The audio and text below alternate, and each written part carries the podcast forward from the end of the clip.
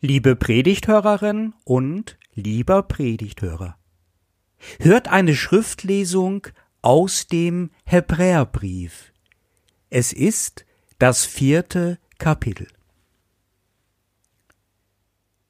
Da es nun bestehen bleibt, dass einige zu dieser Ruhe kommen sollen, und die, denen es zuerst verkündigt ist, nicht dahin gekommen sind wegen des Ungehorsams.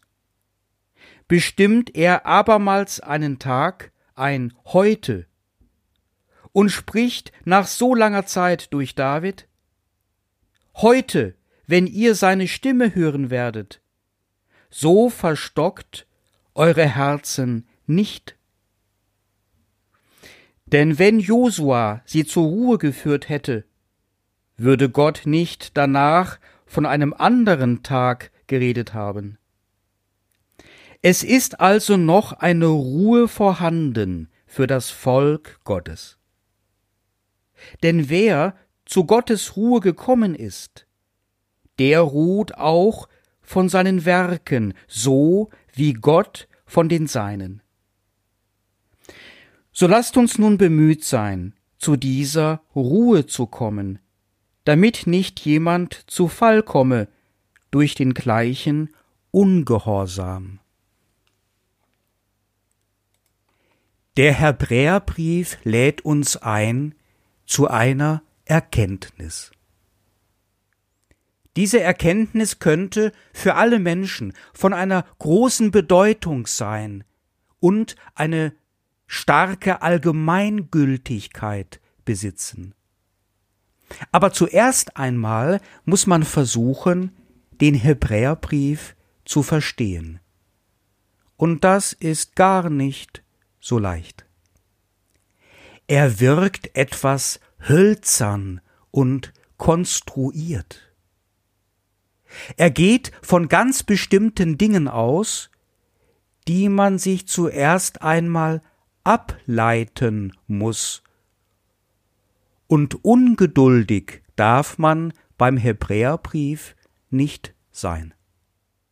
Da reicht es nicht, einfach gläubig zu sein und etwas von Jesus lernen zu wollen, dann loszuziehen und aus dem Glauben heraus zu leben. Der Hebräerbrief ist komplizierter. Das dürfte ein Grund gewesen sein, weshalb der große Reformator Martin Luther den Hebräerbrief nicht besonders schätzte. Er hat schon recht früh, bei seiner Bibelübersetzung spätestens, den Hebräerbrief mit einigen anderen wenigen Schriften ganz hinten angestellt. Der kam an das Ende der Bibel als nicht besonders wichtig. Lässt man sich aber ein auf den Hebräerbrief und quält man sich ein Stück einen engen und steinigen Weg bergauf, dann könnte es allerdings sein, dass die Aussicht auf ein schönes, gutes Stück Land sehr lohnend wird und man sich doch freut, sich auf den Weg gemacht zu haben. Der Hebräerbrief geht erst einmal ganz und gar aus von dem Alten Testament und dem Kult und der Frömmigkeit im alten Israel. Hier wurde nach dem Exil in babylonischer Gefangenschaft der Tempel in Jerusalem wieder aufgebaut und ganz wichtig, das religiöse Leben neu geordnet. Zu dieser religiösen Ordnung gehörte dazu, dass man ein Opfern von Tieren wiederentdeckte, um in eine Nähe zu Gott zu geraten. Am großen Versöhnungstag Yom Kippur, darf nur der Hohepriester das Allerheiligste betreten und für Gott ein Schlachtopfer darbringen. 3. Mose Kapitel 16 Ich weiß, auf uns wirkt das befremdlich und unangenehm. Aber jetzt sagt der Hebräerbrief aus, für uns Christen und Christinnen sei Jesus der Hohepriester, welcher nicht nur ein fremdes Leben opfert für Gott, sondern sich selbst opfert durch den Tod am Kreuz. Damit stellt er für alle, die an ihn glauben, eine Nähe zu Gott her. Das wird ausdrücklich auch örtlich beschrieben. Da Jesus nach seinem Opfertod zu Gott auffährt und einen Platz einnimmt zu dessen Rechten. Damit ist das rituelle Opfer ein für allemal abgeschafft. Die armen Tiere haben ihre Ruhe vor den Menschen. Das Opfer muss nie mehr wiederholt werden. Denn der Weg in die Nähe zu Gott ist jetzt für immer frei. Und damit wird es spannend. Bislang war es vielleicht eher ein bisschen langweilig. Denn man könnte fragen, was habe ich denn davon, wenn ich das weiß, vom Yom Kippur, von grausamen Opfereien mit Tieren.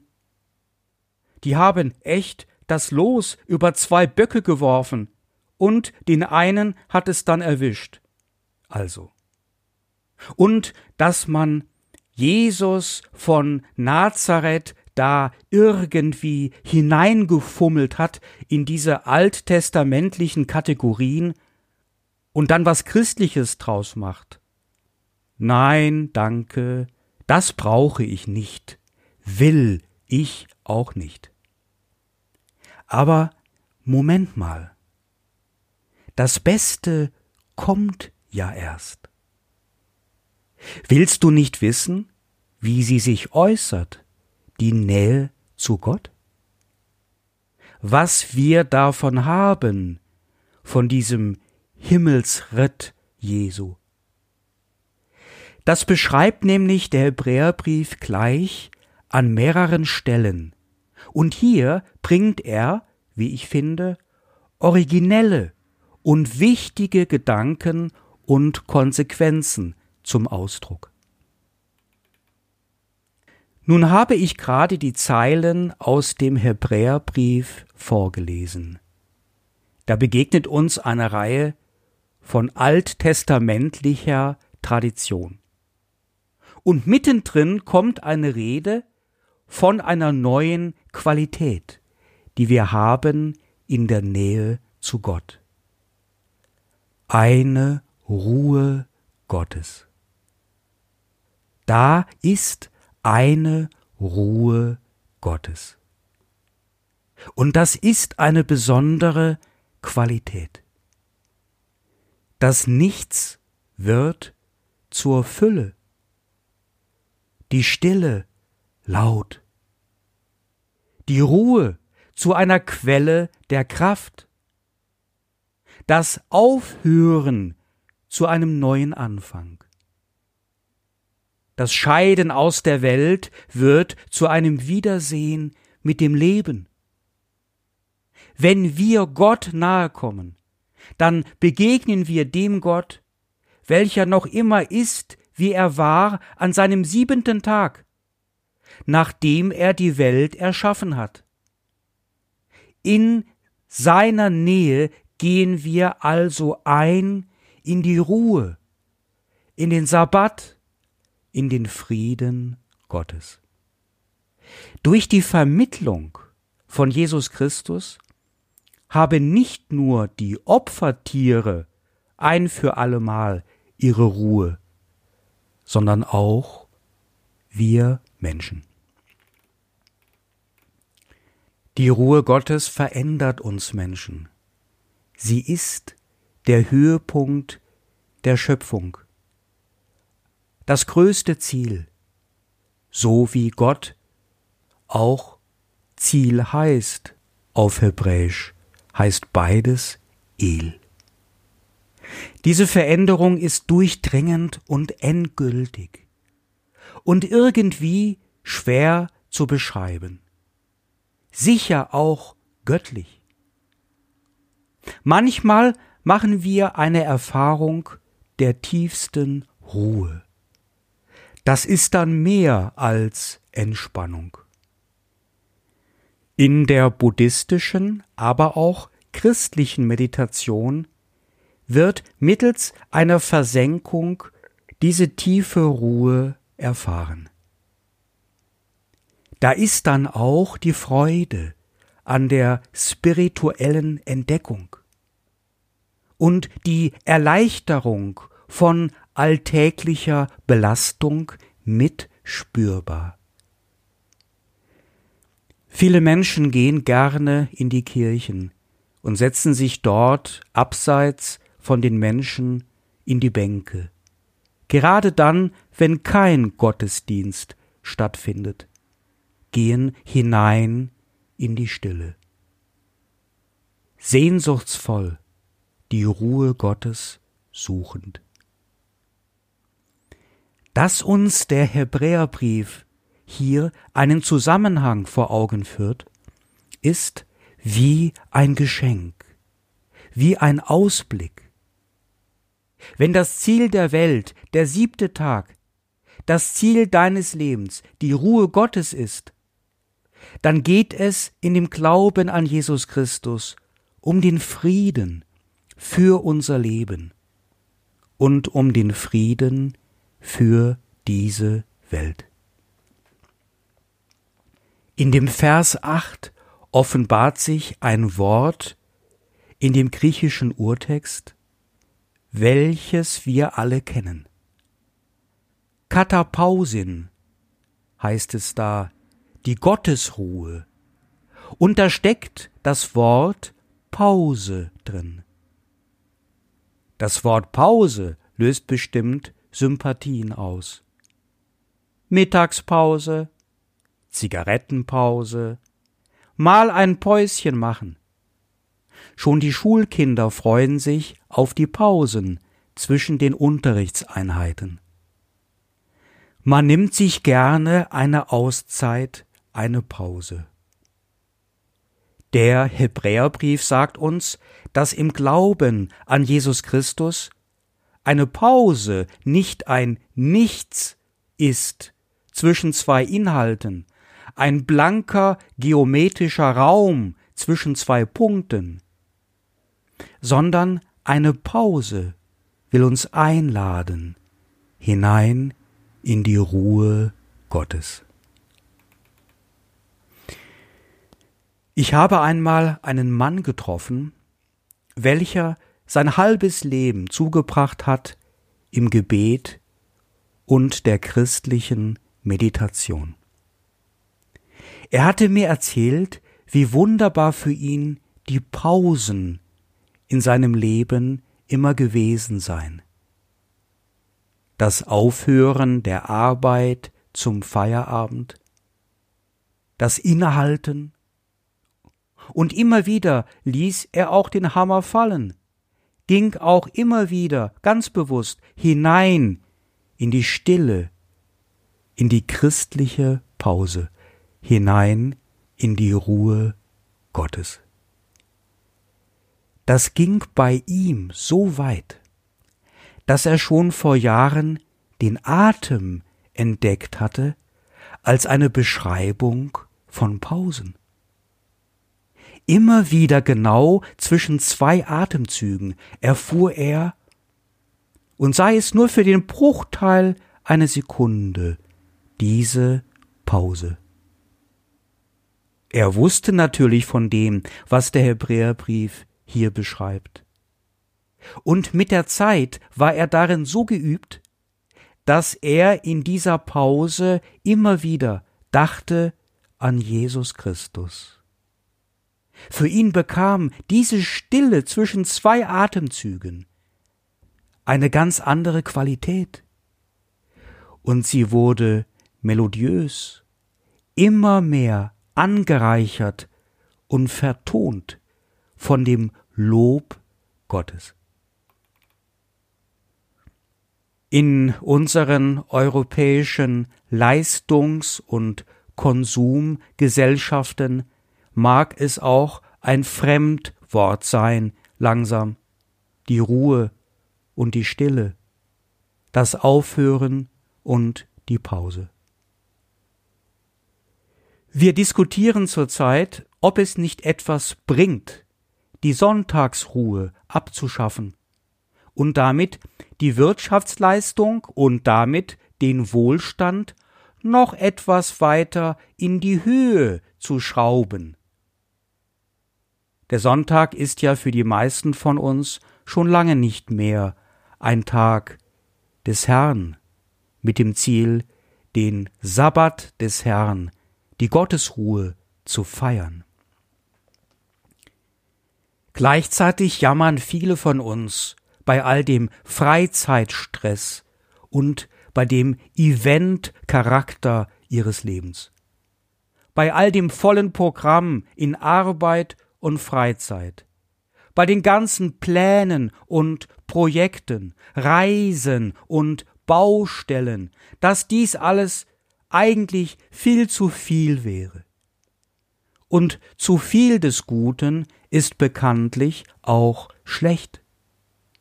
Ja, machen wir sie uns nur bewusst, unsere Unzufriedenheit mit dem zu viel in unserer Existenz. Der Hebräerbrief lädt uns ein, die Pausen bewusst herbeizuführen und sie auszufüllen mit der Ruhe Gottes. Habt bloß kein schlechtes Gewissen dabei.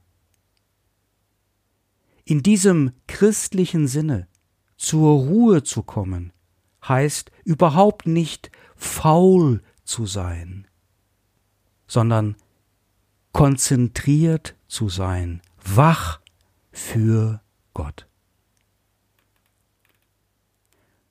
An diesem Gottesdienst, dem letzten des Kirchenjahres, fallen mir oft die Gesichter von alten Menschen ein, wie sie mir sagen, ganz ruhig und klar, manche von ihnen sogar mit einem Lächeln, dass sie sterben wollen.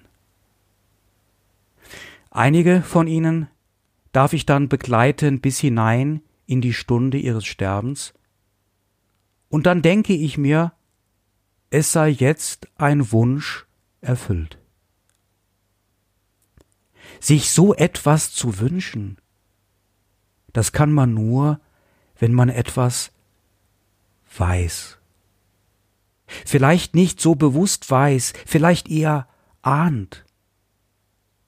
Oder man weiß es nicht, wie man das Wissen über Gegenstände weiß, die man sehen kann.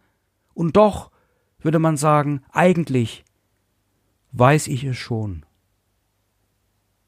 Der Apostel Paulus spricht einmal von der Sehnsucht nach dem himmlischen Vaterhaus, sich aufzulösen und ganz bei Gott zu sein. Dann schreibt er es sogar zweimal auf, dieses Wissen. Beim ersten Mal heißt es, wir wissen, wenn unser irdisches Haus, diese Hütte, abgebrochen wird, so haben wir einen Bau, von Gott erbaut, ein Haus, nicht mit Händen erbaut, das ewig ist im Himmel. 2. Korinther Kapitel 5 Vers 1 Ich glaube fest daran, dass der Apostel Paulus dieses innere Wissen gefunden hat in der Pause seines christlichen Glaubens. Als ob man es wüsste, als ob es manche alten Leute wüssten, dass der Tod nicht nur ein Ende ist, ein Schluss mit den Schmerzen und dem Leiden, sondern eher etwas dazwischen, wie eine Pause. Mal ausruhen und Luft schöpfen mittendrin. Zum Gottesdienst an Ewigkeit oder, wie man früher sagte, Totensonntag zünden wir hier in meinem Kirchspiel für jeden Verstorbenen des letzten Kirchenjahres eine Kerze an. Wir hören dazu Musik, meistens das Largo von Händel. Und spitzt man die Ohren, dann hört man in jedem Jahr etwas von den Tränen aus der Gemeinde. Auch wenn dann schon Monate vergangen sind, ist es doch eigentlich unmöglich, dieses Anzünden einer Kerze in Verbindung mit dem Verlesen eines Namens von einem geliebten Menschen mit Gleichgültigkeit zu begleiten. Wenn sich auch schon der Alltag weitergeschlichen hat und so tut, als wäre nichts gewesen, dann weiß jeder Trauernde, jede Trauernde, ja doch, dass es nie mehr ganz so sein wird, wie es einmal war. Vorbei? Ja. Und noch nicht wieder angefangen. Im Glauben an Jesus Christus ruhen sie sich aus, unsere Verstorbenen. Machen eine Pause. Das Alte ist vergangen und das Neue noch nicht ganz da. Sie dürfen sich ausruhen, haben viel getan in ihrem Leben. Jetzt mal langsam machen, ein Nickerchen machen, Ruhe schöpfen, sich erholen, bis es weitergeht. Und wir mit ihnen. Zur Ruhe kommen und ausruhen. Wir machen auch als die Trauernden eine Pause. Jetzt kann der Alltag und das alles nicht einfach so weiter zischen. Wir legen uns mit ihnen nieder. Wir wollen jetzt gerade mal gar nichts. Nicht aufrecht sein, nicht weiter laufen, haben Sehnsucht nach aus, sind müde von der Pflege, von der Angst, von den vielen schönen Erinnerungen. Jetzt mal eine Zeit lang im Frieden Gottes sein und dann merken, dass in diesem Frieden, in diesem Vertrauen zu Jesus Christus eine Kraft schlummert, die uns wieder wach macht und auf die Füße setzt. Eine Stimme hören, die da sagt, ich lebe und ihr sollt auch leben. Der Gottesdienst tut gut. Der ganze Totensonntag tut gut. Die Predigt sollte hier aufhören. Besser als meine Worte ist jetzt Stille mein und dein aufhören. Und der Frieden Gottes, welcher höher ist als alle menschliche Vernunft, er bewahrt unsere Herzen und Sinne in Jesus Christus. Amen.